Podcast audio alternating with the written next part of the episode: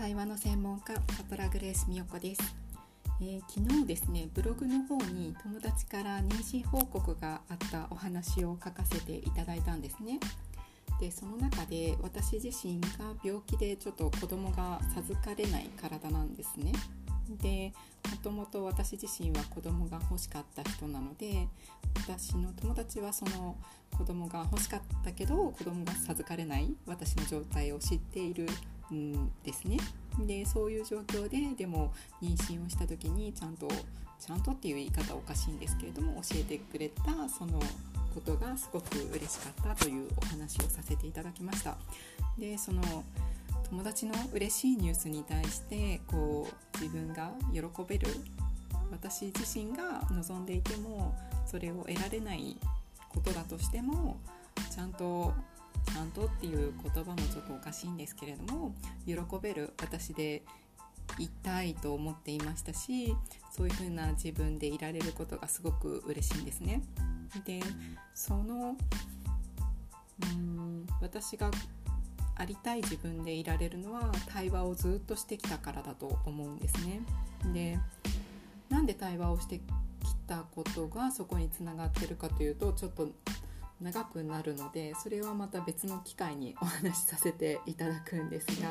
今日はちょっとそのブログの補足をさせていただければなと思って音声をとっています。で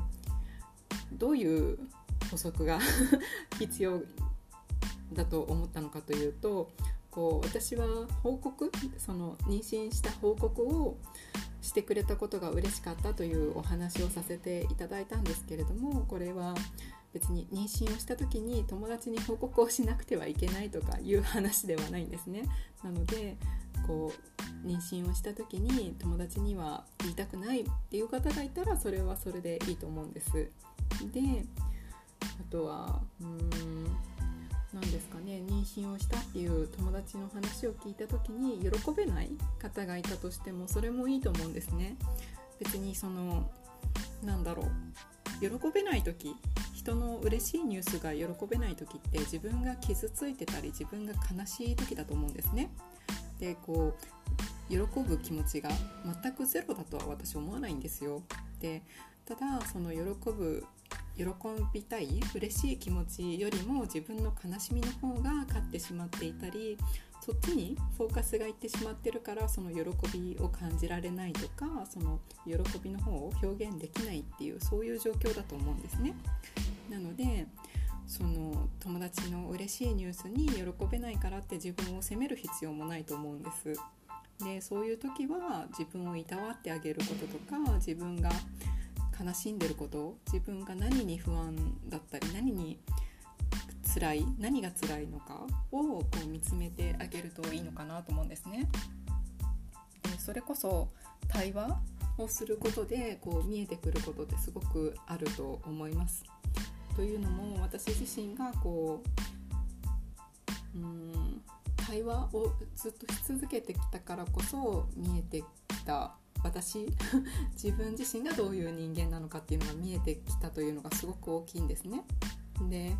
この私が言ってる対話っていうのは自分の都合のいいところだけ見るとかいうことではなくてあらゆる自分を知ることあらゆる自分を見ることネガティブな面ももちろん含めて見ることなんですね。でこうネガティブな面って見たくないかもしれないんですけれどそこを見ないとどこにも行けないというか、うん、ガティブに感じるところだったり、うん、怒りを感じるところって結局はその自分が大事にしているところだったり何かしら、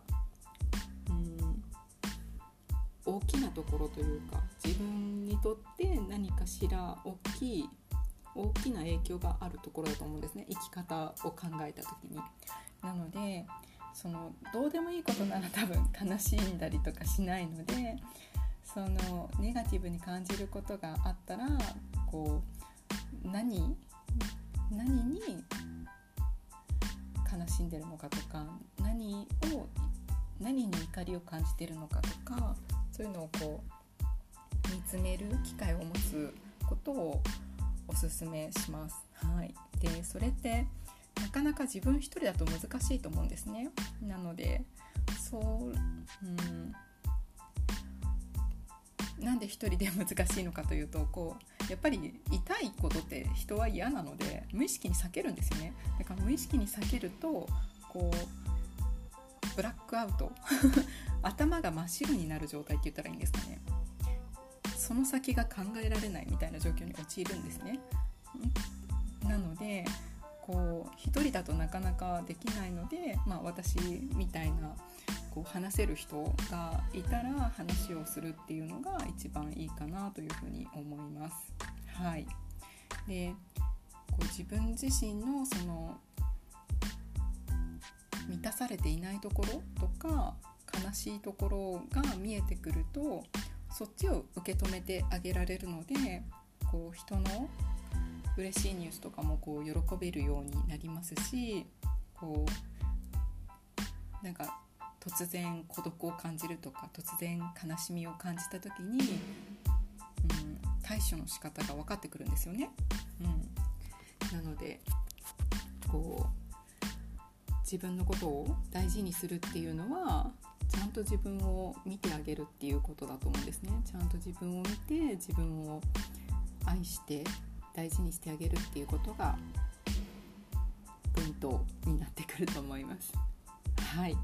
もう思いっきり何て言うんですかね。台本なしで